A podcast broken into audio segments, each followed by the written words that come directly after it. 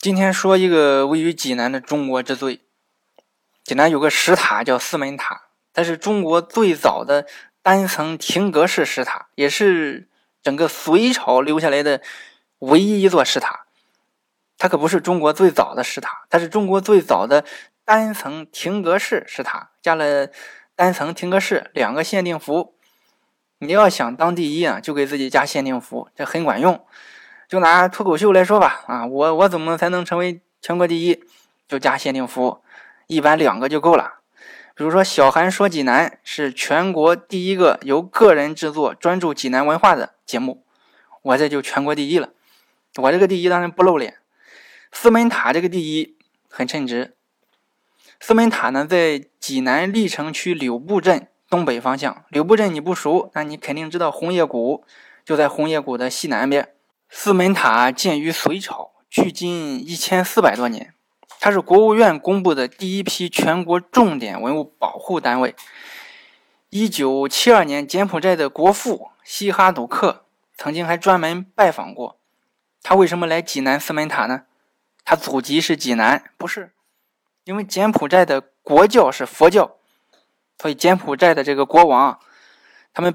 百分之九十五的居民都信奉佛教，四门塔又是一座佛教塔，所以他过来。这说明什么呢？四门塔在佛教中有很高的地位。四门塔原来属于神通寺，神通寺是东晋的高僧朗公和尚创建的。一开始这个寺其实叫朗公寺，因为朗公大师佛法高深，所以这座寺院。发展很快，慢慢的就成为山东地区最大的佛教交流中心。那怎么又改成了神通寺了呢？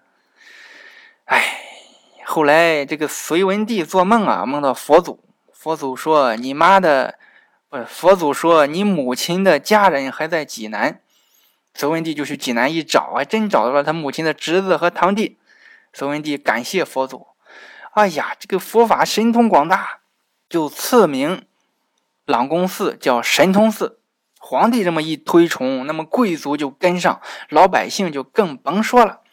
随后的千百年来，神通寺香火越来越旺盛，寺庙旁边卖香的都发了大财，给个县令都不换。可能是这个县令不换。就在这种不缺钱、不缺人、不缺关注的背景下，神通寺四门塔在公元六百一十一年建成了。所以它的工程质量和艺术水准都很高。四门塔整个塔身由青石砌成，这个塔单层，一般咱们印象里塔都是多层，像雷峰塔、大雁塔、虎丘塔都是多层。单层呢，它也叫塔，因为它也是由塔基、塔身啊、塔檐和宝顶四个部分组成，这是塔的标准结构。单层的四门塔多高呢？它高十五米四。大约有现在五层楼那么高，四门塔从名字就知道啊，它有四个门啊，塔的平面是个正方形，东西南北四个门，每一面边长是七米四，总面积差不多五十五个平米，相当于一个小公寓。值得一说的是，四门塔东西南北四个平台各有一尊一米四高的石刻佛像，这个佛像比塔还早，塔是隋朝建的，佛像是南北朝时期的。早七十来年，东门呢是东方香积世界的阿闪佛，西门的这个佛像是西方极乐世界的阿弥陀佛，南门这个雕像是南方欢喜世界的宝生佛，北门的是北方莲花世界的微妙生佛。佛经记载呀，世界分四个方位，每个方位都有一个佛来管理，四门塔就是按照这个布置的。四门塔的建筑结构啊也很厉害，它不靠地基承重，全靠塔心柱承重。这样可能认为不坚固，但是它却很坚固。一千四百年了，千年不倒，成为隋朝留下来的唯一一座石塔，其他的石塔都挂了。建造四门塔的时候，还有一个传说啊，当年神通寺召集能工巧匠修建四门塔，塔身很好修，塔顶稍微费点劲。因为塔顶有个塔刹，塔刹是什么东西呢？它是佛塔顶部的一个装饰，是全塔艺术处理的顶峰，就那最好看，所以放到塔顶上。信徒来拜塔拜的是什么？其实就是仰望塔刹。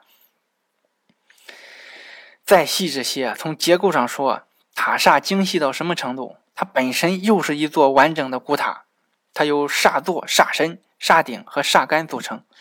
四门塔这个塔刹做的非常大气精美，让人一看就感觉到沉浮。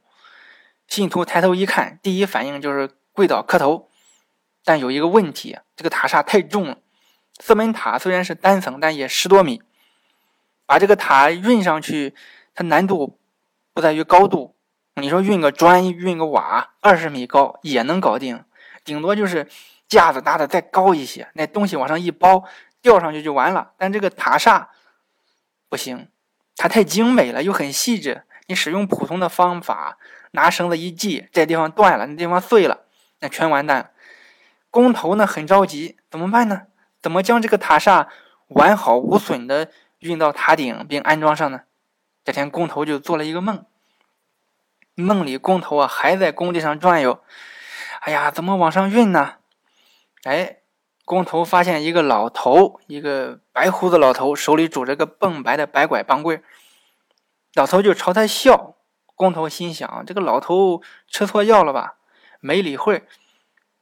半天过去了，那老头还没走，还冲工头笑。工头这下才明白过来：哦，这个老头别再是高人。他知道怎么往上运，哎呀，自己有眼无珠，让他等这么久。工头就去问老头，老头说：“我已经是黄土埋到脖子的人了。”不管工头怎么客气，老头就是一直唠叨：“我已经是黄土埋到脖子的人了。”工头想：“哎，这个老头应该是出门没吃药吧？”然后工头就醒了，哎，这做了这么一个梦。工头想：这个梦真有意思。哎呀，这个老头为什么一直唠叨黄土埋到脖子呢？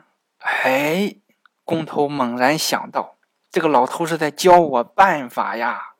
塔刹就是头，塔身就是身子，黄土埋到脖子，就是说让我用土把塔身埋起来，塔刹不好往上吊，不是不走空运，那就走陆运，从斜坡上运输，相当于平地运输啊，都是着地的。运上去，安装完了，把黄土一撤，不就行了？工头就用这种方法，成功的建成了四门塔。后来一说这个事情啊，工匠们认为那个梦中指点的老头就是咱们祖师爷鲁班，是鲁班指导着他们建成了四门塔。